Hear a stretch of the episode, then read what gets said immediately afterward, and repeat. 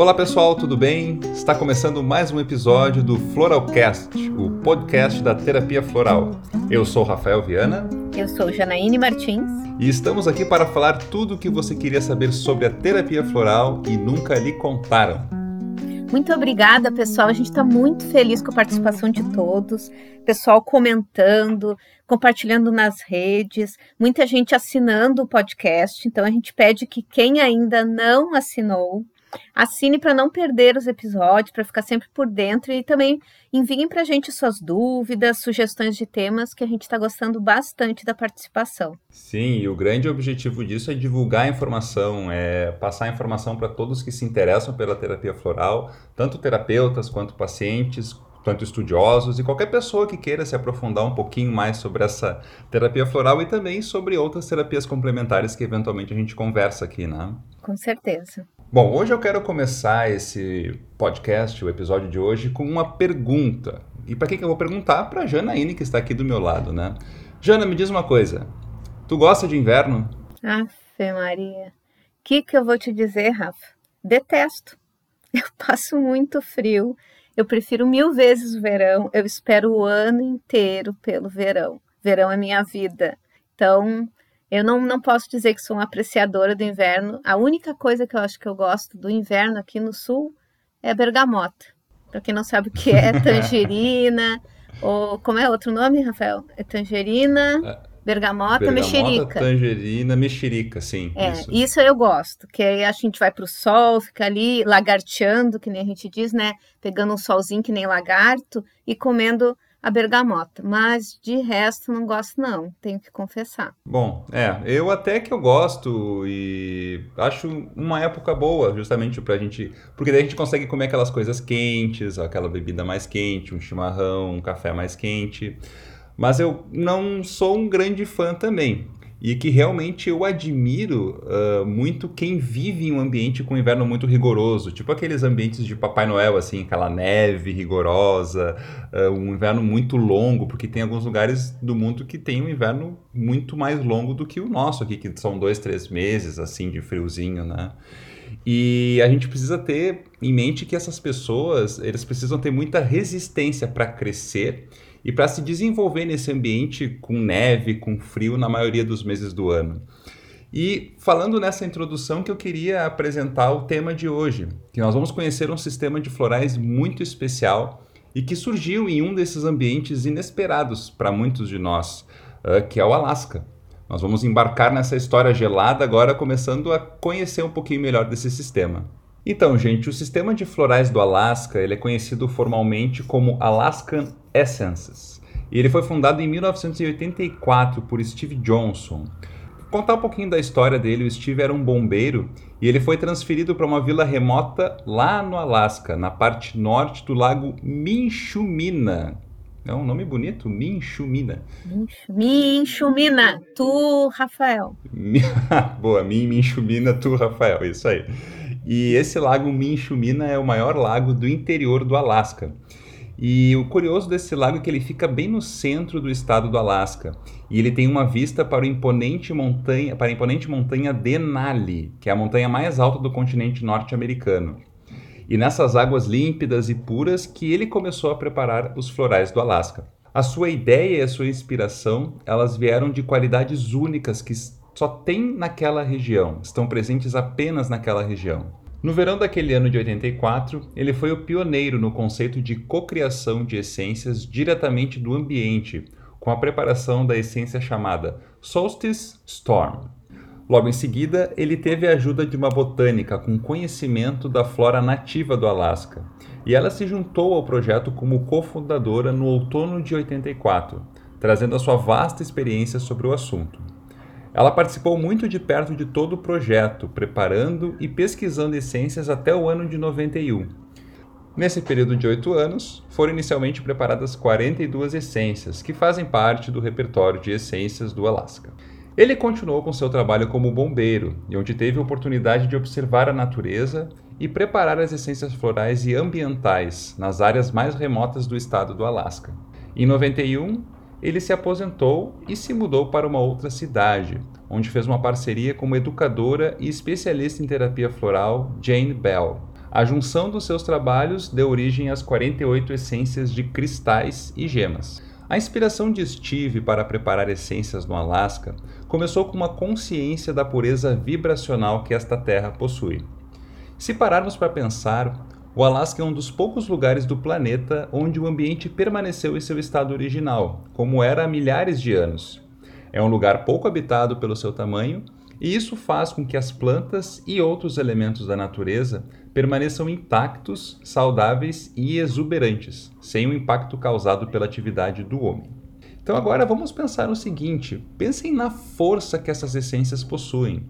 Pensem só nas adaptações especiais que todas as formas de vida do Alasca tiveram que fazer para garantir suas chances de sobrevivência em um clima extremo e que é caracterizado pelo movimento e pela mudança constante, que foi aquilo que eu falei lá no início, que eu admiro as pessoas que vivem no inverno porque elas têm que se adaptar, elas têm que estar sempre de olho no tempo e fazendo mudanças para conseguir sobreviver.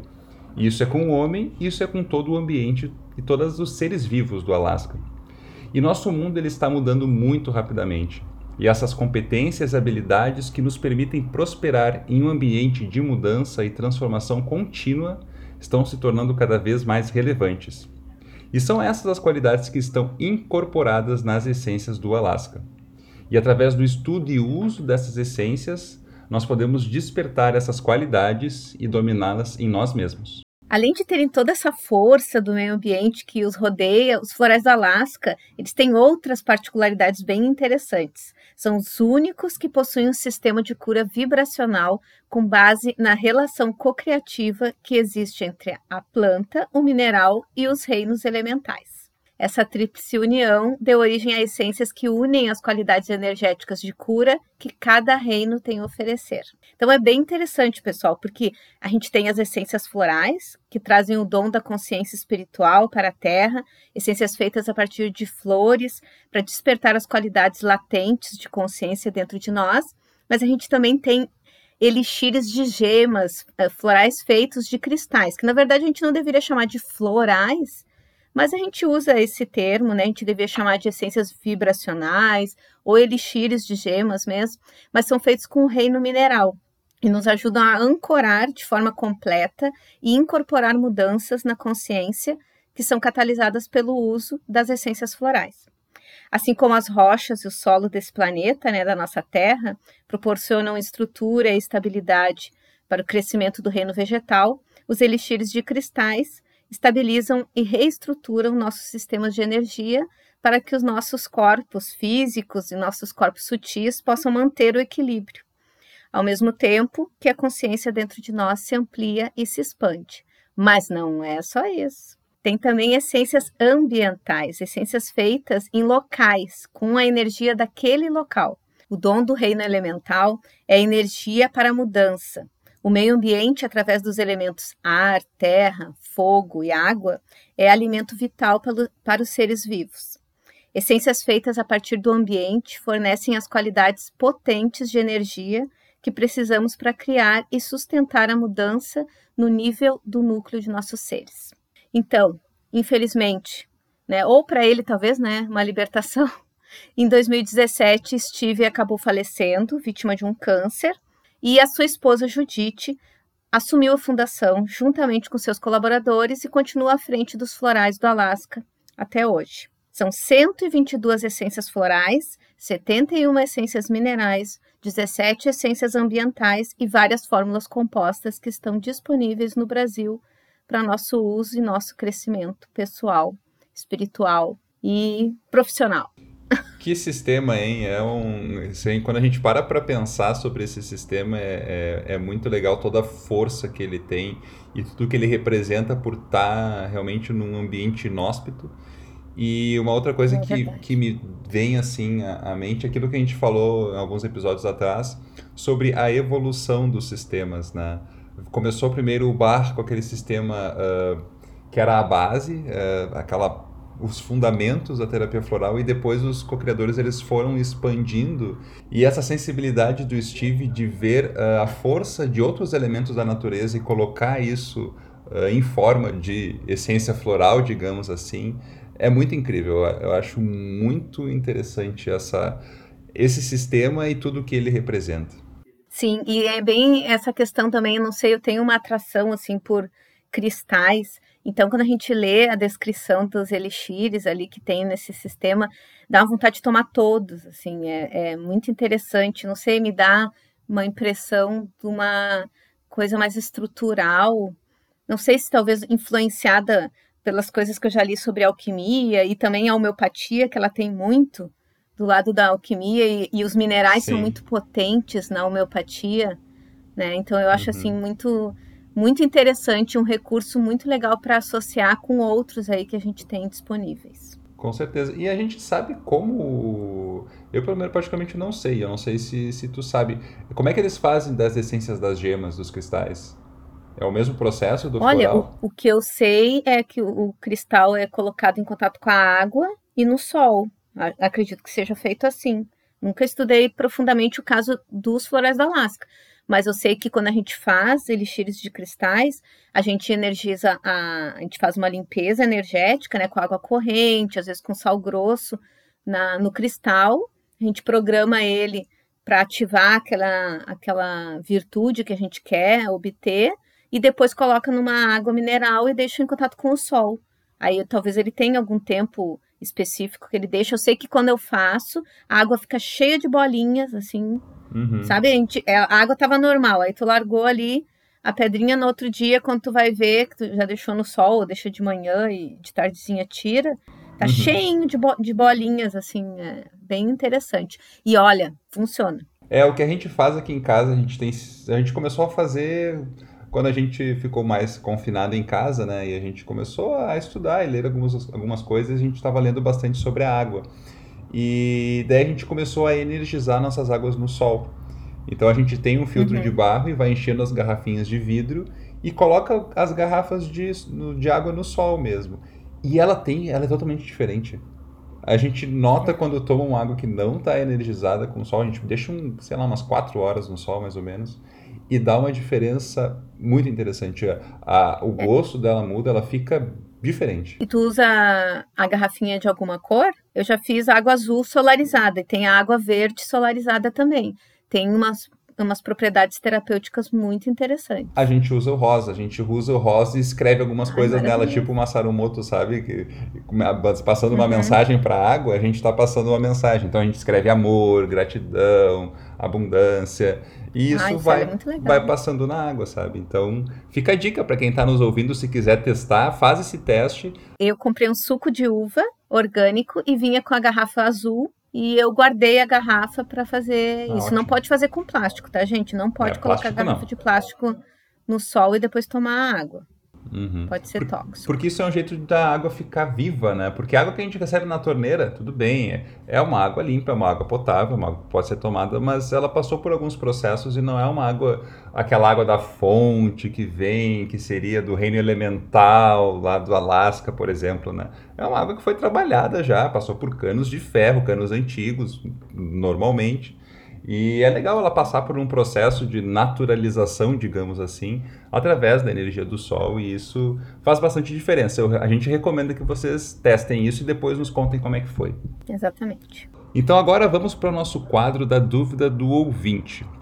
E esse quadro de hoje, ele representa, vamos dizer assim, algumas perguntas que eu recebi, alguns comentários que eu recebi em alguns atendimentos meus Uh, porque eu fiz a consulta com algumas pacientes e elas depois me retornaram dizendo que, olha, minha homeopatia acabou.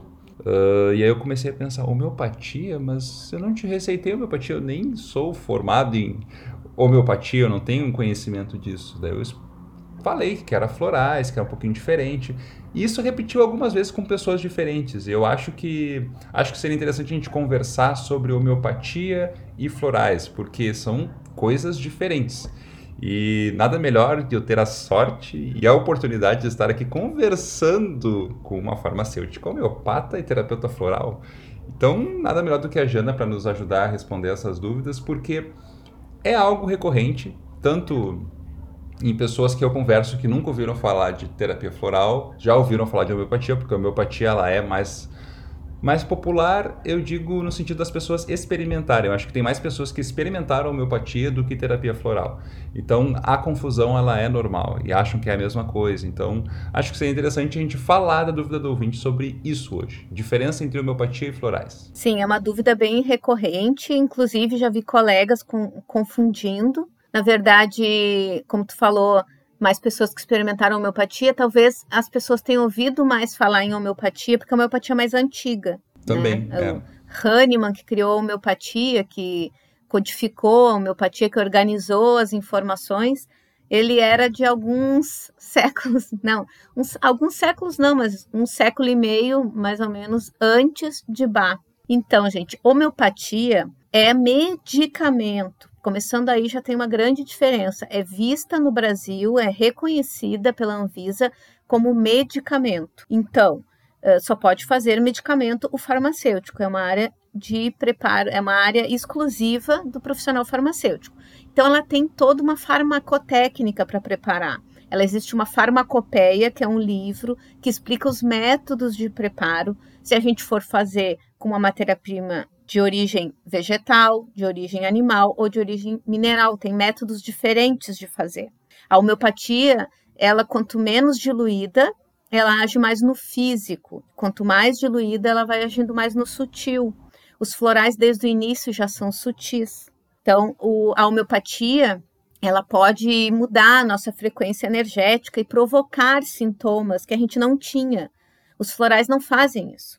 Os florais podem botar para fora alguma emoção que a gente tranca, que a gente bloqueia, que a gente não quer entrar em contato, pode dar o que a gente chama de catarse, que é alguns diazinhos de uma vontade de chorar, ou dar uma raiva, vontade de socar uma almofada, Uh, ou pode dar até uma dor de barriga, uma, uma É o que eu ia dizer, dá vontade de ir no banheiro, dá vontade de é. ir mais. Ou fazer xixi, que nem a, a, tua paciente que ia toda hora fazer xixi. Toda hora xixi, Isso aí é uma limpeza. Exatamente. Mas isso está porque está agindo no emocional. Já a homeopatia, toda a homeopatia foi experimentada, tá? Então toda ela, ela foi feita por experimentação, a observação do que ela tratava foi por observação, do, do, testando. Aliás, Hahnemann foi o primeiro que criou o método que a gente usa hoje como científico, que é testar um grupo e outro grupo não testar para seu controle e comparar os dois. Então, como é testado? Dá substância para a pessoa, os sintomas que a pessoa desenvolver que ela não tinha antes são as coisas que aquela homeopatia trata.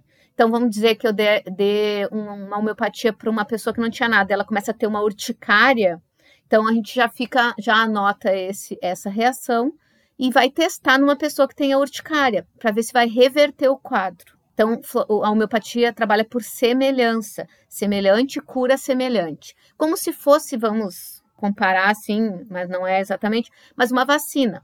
Uma vacina, ela ela é feita com o próprio causador da doença, mas atenuado, diluído, inativado. Por exemplo, na homeopatia, a gente usa o café, a, a planta do café, o extrato, para tratar insônia, sendo que ele concentrado, ele causa insônia se a gente tomar muito café.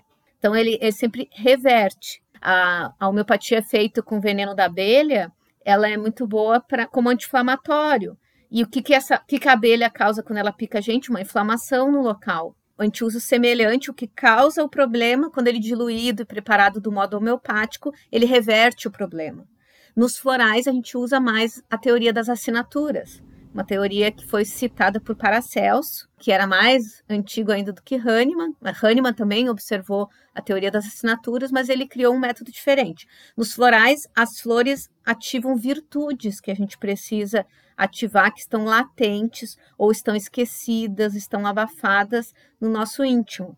Então, a gente muitas vezes usa uma pessoa que está triste, uma flor que tem uma assinatura de alegria. Vamos citar Zínia, que eu amo tanto. Uhum. Nesine é uma flor alegre, ela é viva, ela é colorida, ela ajuda muito pessoas amarguradas, tristes, carrancudas, que só reclamam. Então, é muito. Os criadores dos florais, eles dizem que são co-criadores, eles são sintonizadores, eles entram em sintonia com aquela flor e vê, eles olham o mito que está atrás daquela flor, a assinatura com que ela se parece, que, que ela lembra, se ela lembra um órgão, né? Por exemplo, que uma folha de uma flor tem o formato de um rim. Aí eles já vão pensar, será que não é bom para rim? né, assim, para questões renais, que no caso dos florais, como trata as emoções, seria relacionado a medos. Então, então é assim que eles vão fazendo as pesquisas. Eles pesquisam o uso popular. Por exemplo, o lírio, que é um, um floral que a gente tem o lilium, né? Tem outras, tem os lily, também do, dos florais da Califórnia.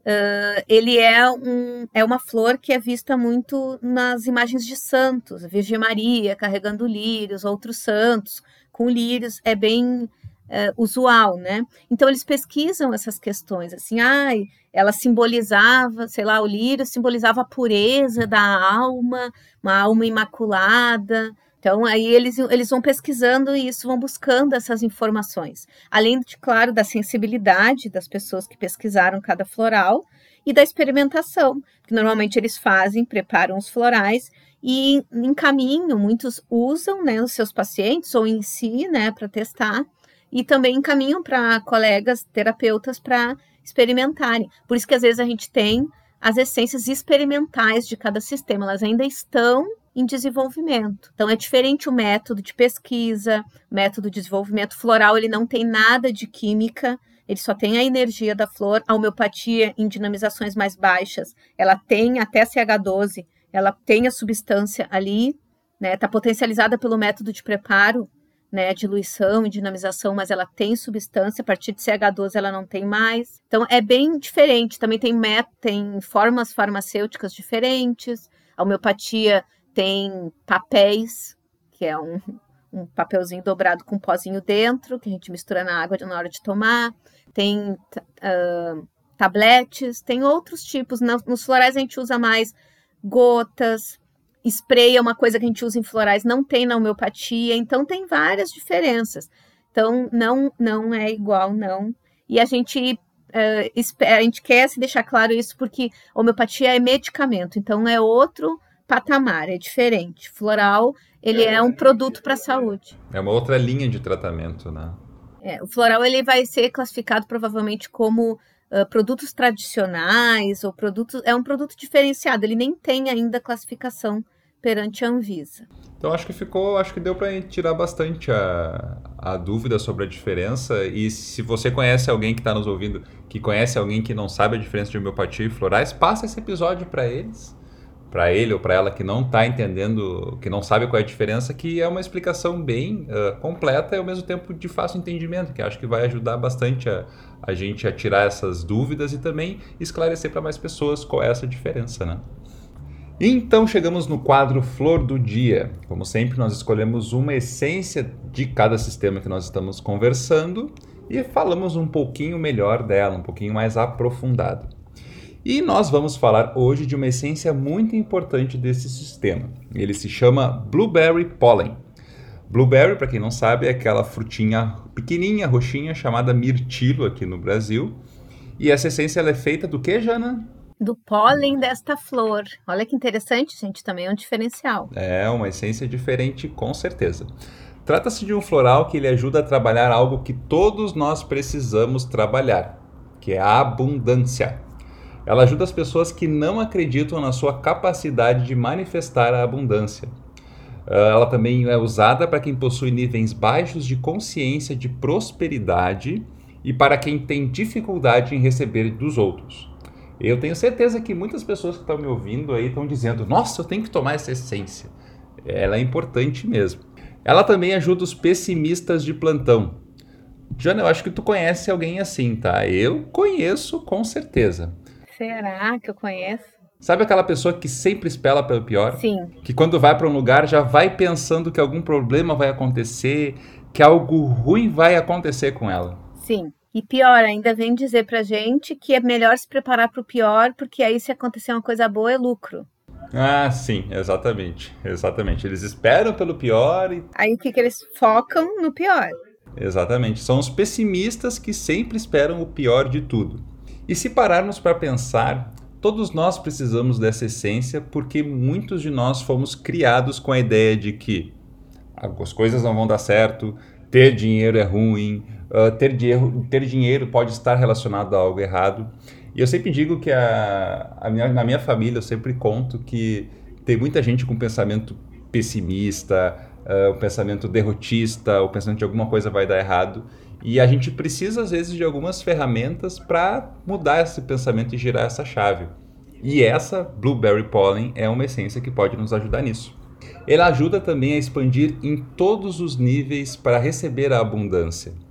Ela facilita a, libera a liberação dos apegos mentais e emocionais, que limitam a nossa capacidade de manifestar o propósito superior na forma física.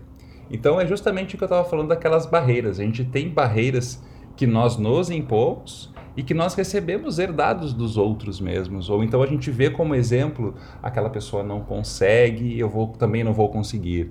Ela acaba, ao invés de se espelhar no exemplo bom, ela pega o exemplo ruim, que é o que um pessimista faz também. E essa essência também, ela encoraja a expansão em todos os níveis para acomodar a abundância da energia universal, que está disponível para nós a cada momento da nossa vida. Ela ajuda a identificar e a liberar os pensamentos profundamente enraizados em nós. Quando nós liberamos esses pensamentos e essas crenças, aí nós somos capazes de manifestar toda a energia e apoio que nós merecemos. Muito bom, hein, Rafa? Quem não precisa dessa essência nesse momento que a gente passa por uma pandemia, incertezas, crises, né? Porque abundância, gente, não é só questão de dinheiro, de bens materiais, mas a abundância de esperança, de focar em possibilidades em, ao invés de focar em impossibilidades, né? Como o Rafa falou, tem pessoas que se inspiram, assim, se justificam das coisas que não conseguiram, dando exemplos de outras pessoas que também não conseguiram. Então, esse, esse floral aqui ajuda a gente ter, a ter modelos de inspiração, não de justificativa para os nossos fracassos. Às vezes a pessoa tem até medo da própria luz, pessoa foca naquela mesmice, no que ela já está acostumado, que é pouco, e nunca se expande por causa disso. Então, esse floral, ele melhora essa questão em todos os níveis, tá, gente? Não somente no nível material. Às vezes as pessoas pensam erradamente que a abundância é só material. E não é, bem pelo contrário. Abundância de oportunidades, abundância de felicidade, de otimismo, de relacionamentos legais, né? Isso é bem importante e o resto é só consequência. É, e a abundância no sentido de mudar o modo como se vê a vida. Eu acho que a abundância ela está muito ligado nesse modo uh, como a gente enxerga as coisas que nós temos, como, enxerga, como enxergamos as coisas que nós somos também, o que nós somos. Quando a gente consegue olhar de um jeito mais amoroso para nós mesmos, quando a gente consegue olhar de um jeito mais até carinhoso, eu vou dizer assim, nos dando um pouquinho mais de atenção, a gente consegue ver o quão rico a gente já é, de tanto de coisas, de oportunidades, e a gente começa daí, uh, quando no momento que a gente começa a se cuidar e a se amar um pouco mais, os caminhos vão se abrindo naturalmente as coisas começam a acontecer naturalmente porque tu começa a mudar a tua vibração, tu começa a mudar os teus pensamentos e aí tu constrói o caminho para uma abundância mais feliz, uma abundância mais completa. Tu não fica focando na abundância só em dinheiro, mas tu consegue ver na abundância que tu tem na tua vida, com todas as coisas boas que tu tem e agradecendo e sendo merecedor daquelas coisas, se sentindo merecedor daquelas coisas que tu tem. E isso começa a mudar todo o ciclo de coisas ao redor da tua vida. E acho que é, aí é a chave, e é por isso que a gente tem que tomar essas essências que trabalham a abundância para mudar essa chave dentro de nós e vermos que nós já somos abundantes. Nós somos vivos, nós somos seres vivos, nós somos seres amados e que merecemos isso. E por isso nós temos que tomar essas essências para despertar essa consciência. Porque a vida é abundante. Basta a gente focar nisso que a gente vai receber também abundantemente. Com certeza. E vejam só, abundante até no gelo, gente. As essências do Alasca foram feitas num ambiente inóspito, num, num ambiente difícil. E mesmo assim, elas foram abundantes, com uma força impressionante, com uma, um poder de transformação muito grande, baseado nessas dificuldades que elas tiveram. Então, todos nós temos essa capacidade. E assim finalizamos mais um episódio aí com essas flores tão diferenciadas, com esse sistema aí espiritualizado em comunhão com a natureza. Agradecemos a participação de todos, a audiência e continuem acompanhando então os nossos episódios do Floralcast. Envio para vocês a proteção das deusas, Namasdeusa. Mando para vocês a bênção dos deuses, Namastê. E fiquem todos com as bênçãos das flores. Estamos juntos. Até a próxima. Tchau! Gente, até a próxima. Um grande abraço. Tchau, tchau!